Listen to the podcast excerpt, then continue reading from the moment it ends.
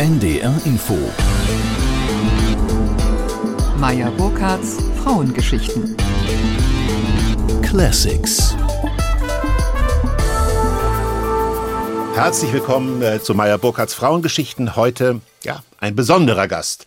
Katrin Sass hat die Einladung angenommen. Herzlich willkommen.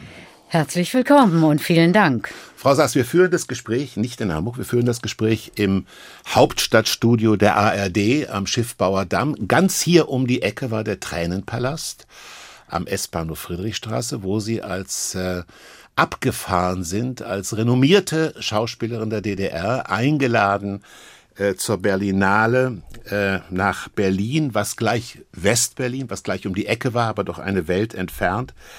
Ähm, wenn Sie jetzt hier ins Hauptstadtstudio kommen für das Gespräch, wofür ich mich nochmal sehr bedanke, gibt es dann so Flashbacks, wie man neudeutsch sagt, Erinnerungen an das Berlin von damals? Oder ist das in Ihrem Kopf zu den Akten gelegt? Für mich ist dieses Berlin tatsächlich Heimat. Ich komme aus Schwerin und denke immer, Seenplatte fehlt. Fehlt natürlich eigentlich nicht, weil ich lebe am, am, am Wasser und Berlin hat viel Wasser. Aber Seenplatte und, und, und das Plätschern der Wellen in Warnemünde ist nochmal was anderes. Also habe ich immer gedacht, irgendwann werde ich dahin gehen. Bis jetzt ist es immer noch so. Und dank der, des, des nachgebauten Mauerbaus durch diese wie nennt man die Steine? Normale rote Backsteine, glaube ich, ne, die durch Berlin gehen. Ach so, Sie meinen auf dem Boden. Ich meine die Erinnerungsmauer flach gebaut. Ja, Im Grunde. Und ein Freund sagte irgendwann mal, Katrin, mit Auto, irgendwann wirst auch du es vergessen haben. Hm, hm. Aber diese Erinnerung, und das ist so verrückt, auf dem Weg eben hierher, ich muss ja von Köpenick immer über eine bestimmte Stelle. Wenn ich nicht über die Brücke fahre, kann ich geradeaus über Kreuzberg fahren. Und immer muss ich über diese roten Steine. Und wenn kein Auto hinter mir ist, bleibe ich jedes Mal stehen und sage, Moment, das war die Mauer, hier ist Kreuzberg, da drüben siehst du den Fernsehturm, wo war denn da die Mauer? Ja. Und ich werde verrückt jedes Mal. Das heißt, Sie suchen Orientierung. Absolut. Ja. Dieses Leben, Sie haben es eben erwähnt, begann in Schwerin, Sie sind in Schwerin geboren. Ähm, sind Sie eine leidenschaftliche Mecklenburg-Vorpommerin? Äh, ich frage dies, weil Sie haben ein Buch geschrieben. Äh, das Buch heißt Das Glück wird niemals alt. Und das Buch beginnt im Grunde mit einer Liebeserklärung an Mecklenburg-Vorpommern, mit der Kindheit, mit der sehr, äh, da kommen wir ja zu, mit einer sehr, ja, spektakulären Kindheit eigentlich, denn sie fand quasi zwischen Schule und Theater statt. Das also nochmal, so ja, ja. Äh, nochmal, ähm, wenn Sie heute durch Mecklenburg-Vorpommern fahren, was man ja zwangsläufig tut, wenn man zum Beispiel von Berlin nach Hamburg fährt, ist da ein Heimatgefühl? Es ist äh, immer wieder ein Heimatgefühl. Ähm, Mecklenburg-Vorpommern ist ja jetzt nicht nur Schwerin-Rostock, sondern ich drehe auf Usedom hm. und ich bin sofort zu Hause. Ob ich da leben will, weiß ich nicht. In meinem Kopf findet es immer wieder statt. Wenn du dann mal alt, richtig alt bist, äh, vielleicht baut man sich da noch mal wieder was auf. Vielleicht schließt sich dann der Kreis. Vielleicht. Aber Berlin ist die erste und glaube ich auch einzige Stadt, wo ich mich genauso zu Hause fühle, weil so wichtige Sachen stattgefunden haben, weil man einfach so mit keinen Abschluss an der Schauspielschule, weil der erste Film kam bei Heiner hm. Caro, ein Buff gleich äh, Knallerfilm, der in Berlin stattfand. Und deshalb glaube ich heute, an etwas, was ich nicht benennen kann. Ich kann es nicht Gott nennen, weil Kirche ist mir dann doch nicht so, äh, also Kirche, diese Institution Kirche kann ich nicht. Also wenn man sich an Regeln halten muss und daran glauben muss, ich. Haben Sie eine, wenn ich da zwischenfragen darf, haben Sie ohnehin einen Widerwillen gegen Institutionen? Ja, natürlich. Und, denn die, die Schlüsselszene Ihres Buches, die erste Schlüsselszene, eigentlich die Eröffnungsszene ist, wie Sie sagen, die Schule ist aus. Endlich raus, also Sommerferien, endlich raus aus diesem Druck. Endlich zu den Hoffreunden zurück, die Sie ja unterscheiden von den Schulfreunden. Toll, was äh, Sie gelesen haben und wie Sie es gelesen haben. Äh, also da hatte ich so den Eindruck, die Schule allein durch ihre autoritäre Existenz, das ist nicht ihres gewesen. Es gab in der DDR drei Obrigkeiten die ja. ich gehasst habe und immer aneinander geraten bin. Das war der Kellner, Ja. Der, ne? Sie werden platziert. Es war alles Ja. leer, du kamst nicht rein. Ich habe sie gehasst. Und ich habe ja, sie auch angepöbelt, als ich dann älter war. Das war die Polizei, die genauso arrogant war, Ja. weil sie hatten die Macht. Es ist ja äh, generell so, zieh dem, naja, ich will nicht sagen dem Deutschen eine Uniform an, sondern vielleicht doch dem Menschen. Langsam muss ich aufpassen, dass es nicht nur der Deutsche ist. Also diese Uniform und das war der Taxifahrer. Die hatten eine Macht in der DDR, dass ich sie gehasst habe. Warum hatte ein Taxifahrer eine DDR? weil's Macht? keine gab. Weil es keine gab. Du hattest kein Telefon. Ja. Also wir jedenfalls nicht. Du konntest nicht einfach anrufen und sagen Taxi. Und in West-Berlin, ich irgendwie noch ein Kind mit 25, muss ich ehrlich sagen. Ich äh, nominiert. Ja. Hauptrolle. Ich wusste gar nicht, was das heißt. Ich wusste gar nicht, dass es die Berlinale gibt. Da kommen wir gleich zu. Komm aus meinem Hotel und sage zu dem Taxifahrer, der immer vor dem Schweizer Hof steht, Entschuldigung, sind Sie noch frei? Der guckte mich völlig verstört an, Ja. sagt, natürlich, sonst würde ich ja hier nicht stehen. Ja, ja, sicher, aber. Ja, sicher. Ja, klar. Also, also, totaler Wahnsinn. Ja. Komme ich da eingeschüchtert und weiter traute ich mich nicht. Ich traute mich nicht, in die S-Bahn zu steigen. Mhm. Also habe ich diese 5 Mark West, die wir kriegten am Tag, und dann bitte keinen Kontakt zum Westbürger, die habe ich dann für die Taxifahrt genutzt. 5 Mark, um die Ecke. Und da waren die 5 Mark weg. Ich wollte eigentlich eine Schallplatte von Udo kaufen. Und Sie jetzt raten Sie mal, welcher Udo. Jürgens? Tatsächlich. Tatsächlich. Ja. Aber nochmal zurück. Ihre Mutter war Marga Heiden. Marga Heiden ist ebenfalls, wie sie in Schwerin geboren und auch in Schwerin gestorben. Also eine Mecklenburg-Vorpommerin im, im, im, im puren Sinne. Und man nennt sie immer so, und ich möchte Sie fragen, ob Ihnen das eigentlich recht ist. Man nennt sie so die Heidi Kabel des Ostens. Ist das ein Prädikat, mit dem Sie als Tochter glücklich sind? Wird man Ihrer Mutter da gerecht? Äh, das habe ich ja auch geschrieben. Mhm. Weil 90 haben die das erste Mal dann in Hamburg gastiert und man sagte, die Heidi Kabel des Ostens und, wenn es stimmt und keine Gerüchte sind, kriegt der Heidi Kabel ein bisschen Angst, dass da eine völlig durchgeknallte, verrückte kleine Frau kommt. Und sie war schon heftig. Also die hat da auch nicht viel äh, äh, übers Buch und Diskussion jetzt hier auf die Bühne gestellt und losgeballert. Ja. Im wahrsten Sinne des Wortes. Und ich bin ganz, ganz glücklich. Ich weiß gar nicht, ob es letztes Jahr noch lief. Im NDR läuft ja immer Dinner vor Wann Ja. mit Das meiner lief Mutter. noch. Das lief noch. Und zwar im Mecklenburgischen Platt. Nur das ist so, ich rufe dann alle an und sitze wieder 13 Uhr da und könnte heulen. Katrin Sass ist zu Gast bei Meyer Burkhardts Frauengeschichte und wir reden mit Katrin Sass gerade über die, ihre Mutter, äh, Marga Heiden. Marga Heiden ich, äh, war bei der Plattdeutschen Bühne in Schwerin, der sogenannten Fritz-Reuter-Bühne. Und ähm, sind Sie eigentlich, liebe Katrin Sass, sicher, dass Sie auch Schauspielerin geworden wären, wenn es Ihre Mutter nicht gegeben hätte? Wenn Ihre Mutter beispielsweise Zahnärztin gewesen wäre? Nein. Also nicht. Ja. Glaube ich. ich. Also ich weiß es Das nicht. heißt, die Mutter war ein Vorbild. Ne, Die Mutter war äh, so richtig abgenabelt habe ich mich sehr spät. Ja. Also es war ja so ne, in die Wiege. Ich kann gar nicht sagen, ich hatte große Vorstellungen von der Kunst. Also an der Schauspielschule im Osten wurde man gefragt, warum willst du Schauspielerin werden? Ja. Und alle sagten, um die Welt zu verändern, bla bla, bla, positiv einzuwirken auf die, nicht die Genossen, sondern auf die Menschen. Und mir fiel so ein Satz gar nicht ein. Da habe ich gesagt, naja, weil ich das immer werden wollte und weil das meine Mutter auch ist. Das geht so gar nicht.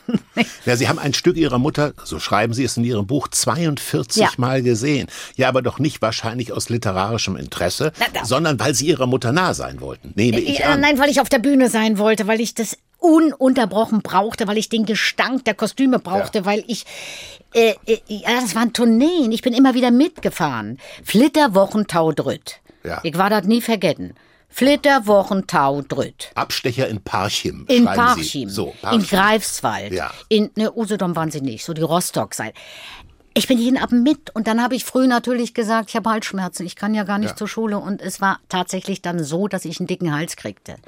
Waren Sie manchmal auch krank, in Anführungsstrichen, weil Sie haben es ja ein bisschen simuliert, weil Sie darunter gelitten haben, dass Ihre Mutter ja abends meistens nicht zu Hause war. Denn sie hat ja, da ist es nun mal bei Theaterschauspielerin, gespielt, sodass Sie Ihre Mutter dann wenigstens zum Frühstück mal gesehen haben. Hat es eine Rolle gespielt? Ich habe keine Ahnung. Hm. Vielleicht war es eher so, dass es toll war, mitzufahren. Ja. Ich kriegte sofort, ja, vielleicht kann ich tatsächlich Fernweh dazu sagen, weil mehr hatten wir nicht. Ich muss mit. Auch wenn es nur noch Parchim Ja, war. fahrendes Volk. Sowas. Sowas. Wahrscheinlich war es gar nicht die Sehnsucht und mit Papa allein zu sein. Es war dieses, ich muss da mit. Ja, da gehöre ich hin. Sowas. Aber es war, eine, glaube ich, eine sehr harmonische Kindheit, weil der Vater hat, ähm, das beschreiben Sie sehr süß, der Vater hat Kartoffelpuffer gemacht, Ja. wenn sie nach Hause kam und hat die irgendwie sehr kunstfertig äh, immer mit der Bratpfanne nach oben geworfen. die Höhe geschmissen. Das heißt, sie waren ja ein, wenn sie nach Hause kamen von der Schule, sie waren ein willkommenes Kind. Ja. Äh, nicht selbstverständlich. Ähm, das Nein. heißt, das gibt ja Kraft fürs Es, Leben. es, es gibt auch Leute, die das Buch ganz anders beschreiben, aus der eigenen Verwandtschaft, die dann sagen, na, du tust aber deiner Mutter weh. Wo ich sage, wie, so tue ich ihr weh. Natürlich mit 18 passieren dann Dinge, die normal sind. Und äh, durch den Alkohol sind Dinge passiert, die vielleicht auch normal sind. Durch den Alkohol, den sie, also dadurch, Beide. beide. Beide. Auch das habe ich von, Ihre auch das Mutter habe ich von der Mama geerbt. Ja. Alles. Und heute sage ich, auch dieses Thema, was die Familie nicht gerne hört. Du, du musst in der Öffentlichkeit, du darfst in der Öffentlichkeit nicht mehr so privat werden. Das geht nicht. Das machen andere auch nicht. Äh, äh, ich habe es geschrieben. Ja, aber jeder hat ja nicht dein Buch gelesen. Ich habe doch dann irgendwann in irgendeiner äh, Süddeutsche, glaube ich, war das, SWR, ich gesagt habe, ich hatte einen tollen Vater, der nicht mal mein Erzeuger war. Was um Gottes Willen ist daran so schlimm? Haben Sie spät erfahren, dass es nicht Ihr Vater war? äh, Schauspielschule, als ich auf der Bühne stand Ja. und ein Mann mich ununterbrochen fotografierte. War das ein Schock? Absolut. Ja. Und dann war es Abenteuer. Das muss Ja. ich den Geschwistern erzählen, dass sie gar Ja. nicht meine Geschwister sind. Bumm. Ja. Heute sage ich Danke, ihr drei. Danke, Mama. Danke, Papa, der toll war, der Hans Otto saß. Und danke meinem Erzeuger. Und sie stehen auch alle drei auf meiner Bank. Sie waren in einer Tagesheimschule. Ja, das da geht so. man hin, wenn man äh, Eltern hat, die beide berufstätig sind und man ist sozusagen den ganzen Tag versorgt. Mhm. No? Ähm. Man ist den ganzen Tag versorgt. Das ist das Gleiche wie ähm, Schulen mit Hort. Hort ist das Gleiche, nur in dieser Schule blieb man den ganzen Tag und nach, nach 14 Uhr fing es an, dann der Hort zu werden, wo man Schularbeiten gemacht hat. Es war üblich in der DDR, ähm, habe ich gelernt durch die Lektüre des Buches, dass man gefragt wird, es gibt eine A-Option Beruf und eine B-Option. es gibt den Hauptberuf und den Nebenberuf. Oder so. Und den musste man aufschreiben in der Schule. Und ich dachte, was wollen die? Ich kenne nur einen Beruf. Schauspieler. Natürlich. Schauspielerin. Und dann musst du dir irgendeinen Scheiß ausdenken. Und dann schrieb so meine, meine äh, beste Freundin, Kindergärtnerin oder Lehrerin. Und die, und die Jungs schrieben dann eben, mh, weiß ich nicht, habe ich mir ausgedacht, weil es mein Bruder macht, Isolierer oder Bauarbeiter oder sowas. Und ich schrieb auf Schauspielerin oder weiß doch nicht. Weiß ich doch nicht oder. Dann lachten alle, die will Schauspielerin werden. Und die, die, die erlebten mich ja in der Klasse voller Angst. Auch das sage ich äh, äh, immer wieder in der Öffentlichkeit. Kind Bettnässer. Angst, Angst, Angst. Mein Körper und ich bestanden aus Angst. Ich konnte kein Gedicht vorne auftragen. Angst. Haben Sie je darüber nachgedacht, woher, wo die Angst ihre Wurzel haben könnte? Später natürlich. Da fängt man dann an, wenn man auch den Alkohol äh, abgelegt hat, Therapien zu machen und dann mal ein bisschen zu forschen, was da eigentlich so los ist. Am Anfang ist natürlich die Mutter schuld, die hat mich ja immer mit ins Theater genommen. Dann ist der Vater schuld, der hat mich ja mal hingeschickt, sie abzuholen und und und. Bis man anfängt, rauszukommen aus dieser Opferrolle. Und da muss ich sagen, bin ich sehr froh. Kein Opfer mehr zu sein, sondern der eigene Täter. Und da bin ich. Jeder ist für sein Leben verantwortlich. Nicht meine Mutter hat mich gezwungen, da das erste Glas Sekt zu trinken. Alles Unsinn. Das weiß ich jetzt. Jetzt sind sie aber alle tot. Ich glaube aber, dass sie mich hören. Bestimmt. Sie wurden zunächst nicht Schauspielerin, sondern Sie gingen äh, zum Telegrafenamt. Und da gab es offensichtlich den schönen Satz in der DDR, wer nichts weiß und wer nichts kann, fängt an bei Post, nee, fängt bei Post und Reichsbahn an. Wer nichts weiß und wer, nichts kann, fängt bei Post und Reichsbahn an. Und hast du einen blöden Sohn, schick ihn zur Bauunion. Also wir hatten alles. Das war mein Bruder, der war auf dem Bau. Und ich wollte ins Kaufhaus Magnet, hieß es, glaube ich, im Osten. Das war in Schwerin in der Einkaufsmeile, da gab es Kaufhaus Magnet. Gesucht wird Kassiererin, äh, an der Kasse da. An der Kasse. Habe ich zu meinem Vater gesagt, ah, hier wird doch hm, hm, was gesucht und da ist vielleicht das vielleicht einfach und mit meinem Zeugnis, also mein Vater hat es ja geschafft, dass ich die achte Klasse ne, noch überstanden habe, dass ich da nicht sitzen bleibe, weil Russisch Der hat dann das alles, Aufsätze für mich geschrieben und drunter stand eine zwei, aber keine eigene Arbeit. Das haben die natürlich mitgekriegt. Aber wie toll von ihm. Ja, Wie ein, toll- also, wie- wie wirklich, toll von ihm. Ein toller Mann. Der hat Ja. auch die Arbeit beim, im, im, im Fernamt geschrieben. Ja. Äh, ist schon. Ist Ihr, großartig. Fernweh, ist Ihr Fernweh so ausgeprägt, dass Sie ja mit dem fahrenden Volk unterwegs sein, dass das Fernamt, da steckt ja das Wort Fern schon drin, dass Sie sich, sagen wir mal, auf Ferngespräche spezialisiert haben? Nein. Ja, also das habe ich gesagt. Oder Denn es geht, ging gar nicht, es war viel einfacher. Ja. Hier war das Kaufhaus Magnet in Ja. der Hermann-Maternenstraße in Schwerin. Ja. Oh, gesucht wird Verkäuferin. Da bin Ja. ich hin, habe gesagt, hallo, ja, da könnte ich, hm, Papa ist mit oder Mama, ich weiß es nicht mehr. Und dann haben die gesagt, ja schön, wir suchen, äh, du kannst ja bei uns eine Ausbildung machen, hast du dein Zeugnis mit? Und ja, auch mein Zeugnis habe ich mit. Oh, wurde mir ein bisschen schlecht, die schlugen das Zeugnis aus. Ich sage heute immer, ich weiß nicht, ob es so war, sie schlugen es wieder zu und sagten, wir brauchen doch niemanden. Ja, so Dachte, um schlecht Gottes war's. Willen, so schlecht war es. Gegenüber, genau gegenüber vom Kaufhaus Magnet, war die Deutsche Post. ja. Da dachte ich, was kann man denn da machen? Also das war jetzt nicht da vorne der Mhm. ne, Paketstand, sondern Fernmeldeamt. Ich dachte, Meldeamt, oh ja, da brauchst du nicht diese blöde Uniform. Toll. Und Gehst eben da fern. Fern klingt ja nicht schlecht. Das Fernmeldeamt. Ich bin hin, die wollten kein Zeugnis, die wollten gar nichts. Sie brauchten junge Leute zur Ausbildung, anderthalb Jahre. Und ich war dann, der einzige Abschluss, Facharbeiter für den Fernsprechverkehr. Ich habe also gestöpselt, man nannte uns auch die Stöpselerin. Da gab es keine Männer. Stöpseln, ne? Ja. Konnte man in der DDR, man konnte ja nicht einfach telefonieren, wurde ja nach Chemnitz oder was weiß ich, verbunden. Und dann gab es die älteren Frauen, die saßen auch am West, ähm, äh, an der Weststelle. Die haben also Festgespräche, da kamen wir nicht ran. Das war schon eine. Ich vergleiche es immer, obwohl ich es nicht erlebt habe, mit der Armeezeit meines Bruders. Ja. Wir mussten natürlich Uniform tragen, wir mussten das Käppi tragen und den Schlips, wir mussten den blauen kurzen Rock und es war oh, was soll Bascha. Katrin Sass ist zu Besuch bei Meyer Burkhardts Frauengeschichten und wir haben das Gespräch begonnen, liebe Katrin Sass, mit der Feststellung, dass wir uns hier am Schiffbauer Damm getroffen haben, im ARD Hauptstadtstudio. Und ganz in der Nähe hier ist der S-Bahnhof Friedrichstraße, der Tränenpalast. Sie waren damals, wenn ich das richtig erinnere, bei Peter Sodan, dem Intendanten, äh, in Halle engagiert, bekamen von dort eine Einladung zur Berlinale nach damals West-Berlin für den Film Bürgschaft für ein Jahr. Und ich will es vorwegnehmen, Sie sind damals als beste Hauptdarstellerin mit dem Silbernen Bär äh, geehrt worden. Kann man das als, wenn auch etablierte Schauspielerin in der DDR überhaupt verkraften, plötzlich eine Einladung zu kriegen nach drüben? Sie durften auch fahren. Äh, können Sie mal schildern, wie das war, wenn man da drüben ankommt? Das kann man natürlich verkraften, aber ich nicht. Irgendwie hat man das überhaupt gar nicht registriert, was ich da für ein, für ein ängstlicher Mensch bin. Die haben tatsächlich, also man kriegt ja vorher die Rotlichtbestrahlung, das haben wir ja so genannt, ne? Wir mussten ja dann zum Ministerium und ihr dürft, oh, boah, schrecklich. Was passiert da bei der Rotlichtbestrahlung? Naja, Also was man wird alles macht und was man alles eingenordet. genau, was man darf, was man nicht darf, mit wem man sprechen darf.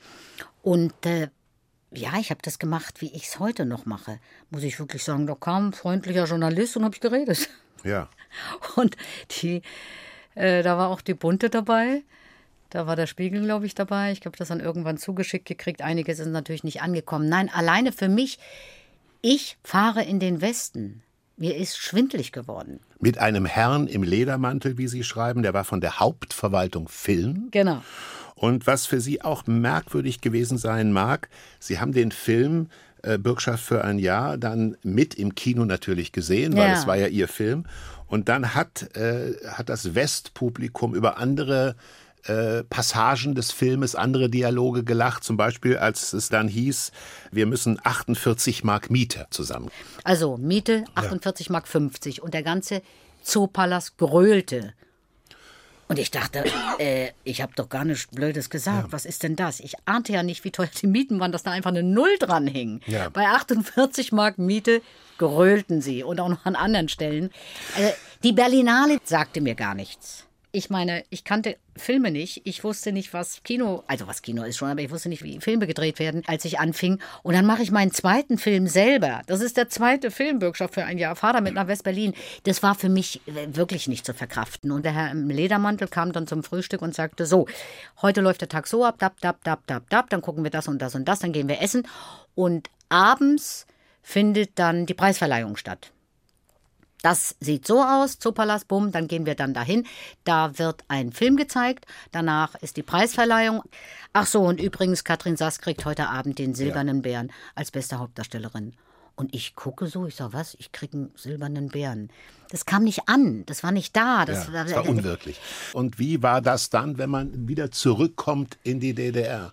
Da habe ich das erste Mal begriffen, warum einige Wessis Dunkeldeutschland sagen. Hm. Ich, ich habe immer gedacht, was ist, was sind das für arrogant, also nicht meine Verwandtschaft, sondern wirklich fremde Leute, hörte ich, sagen Dunkeldeutschland hm. zu, dem, zu dem Osten. Und ich meine, der Kudamm war ja für mich, ich habe gesagt, was ist das? Ach, ein das Lichtermeer. Ne? Ein Lichtermeer und ich habe gedacht, ja. die müssen ja nach der Berlinale das alles wieder abreißen. Mhm. Dass dieses Licht da immer leuchtet, dass es nachts hell ist, das konnte ich nicht fassen. Auch, wie teuer ist das? Und das geht doch alles gar nicht. Und du kommst zurück und kommst in diese, ja, für uns ja wichtige mm, Einkaufsmeile wie die Friedrichstraße oder erstmal unter den Linden und es ist stockdunkel. Und ich dachte nach sieben Tagen, ich sehe nichts mehr. Ich bin so geblendet durch den Westen. Es war einfach kein Licht an.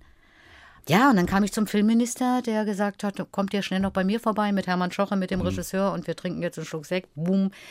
Und dann wurde der russische Sekt geöffnet und dann sagte der Filmminister nicht herzlichen Glückwunsch, Corti, ne? Mhm. Meine Corti, sondern klopfte mir so auf die Schulter und sagte, und jetzt schön auf dem Teppich bleiben. Mhm. Also sie haben natürlich was ganz anderes vermutet. Ja. Hatte ich gar nicht. Hatte gar nicht den Drang. Es war ja gar nicht da. Ich hatte diesen Bären und wenn ich den heute angucke, denke ich, den müsstest du mal putzen, dass er die Farbe wieder kriegt. Ähm, man muss sich das vor Augen führen. Als Sie Polizeiruf 110 Regie Bodo Fürneisen gemacht haben, da haben sie das unter Alkoholeinfluss gespielt. Sie kamen dann in ein Krankenhaus, ihnen wurde Gehirnwasser entnommen und sie wurden gefragt, konsumieren sie täglich Alkohol? Dieses haben sie noch nicht ernst genommen. Ernst genommen haben sie sozusagen ihre Situation erst dann, glaube ich, als der ORB, der Ostdeutsche Rundfunk Brandenburg, die Zusammenarbeit mit ihnen eingestellt hat. Und das, obwohl sie gerade, Stichwort Dominik Graf, äh, Sperling, sie waren gerade auf einem großen Weg zu einem weiteren großen Erfolg hier im Westen.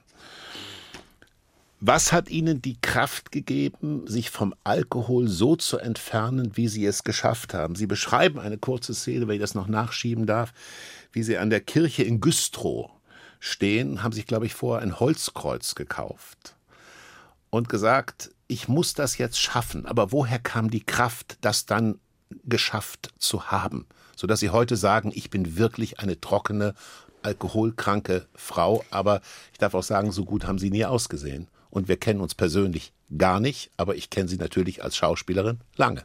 Oh, wir haben uns aber oft gesehen. Also sie werden auf jeden Fall immer schöner, je länger ich sie kenne. Oh, sie so. sind so ein, jetzt reden wir mal darüber, ein wunderbarer Mensch. Woran liegt es? Woher kam die Kraft? Ich habe, äh, ehrlich gesagt, null, null Ahnung. Und immer wenn ich bestimmte Sachen aus dem Buch lese, weil ich fahre ja heute noch damit so irgendwie durch die Gegend, dann kommt immer die gleiche Frage. Mann, Sie sind aber stark, Mann, Sie mhm. haben aber.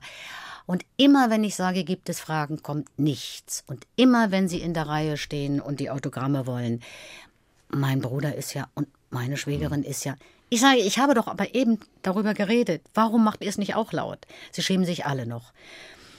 Und ich habe vorhin gesagt, ich glaube, ich glaube jetzt. Wir sagen alle täglich, ich glaube. Ich glaube tatsächlich, dass es was gibt zwischen Himmel und Erde, was dir hilft, wenn du das unbedingt willst. Es sind mhm. so viele, ich muss es wirklich so sagen, Leute neben mir krepiert, jämmerlich krepiert in diesem Beruf.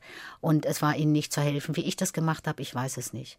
Ich weiß es nicht. Ich hatte diesen Krampfanfall. Ich bin in dieser Wohnung umgefallen. Ich bin im Krankenhaus wach geworden. Und der Arzt hat tatsächlich gesagt, was, äh, was wollen Sie? Äh, äh, weiter, weiter trinken oder weiter leben? Habe ihm gesagt, ich bin keine Alkoholikerin. Ich habe jetzt ein bisschen viel getrunken, na klar, weil ich entlassen bin und im Moment keine Arbeit habe, aber hm.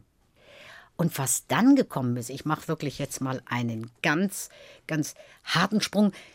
Es war nichts mehr da. Ich musste sehen, wie ich auch das Haus weiter abzahle.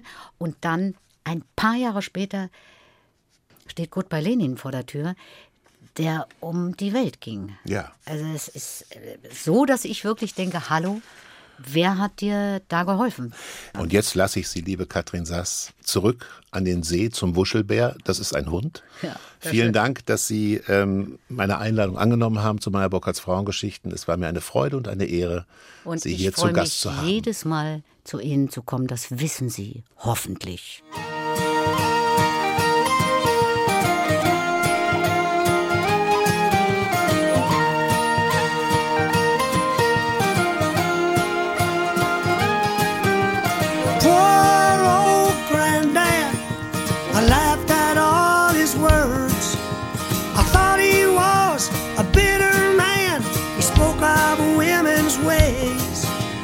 chat.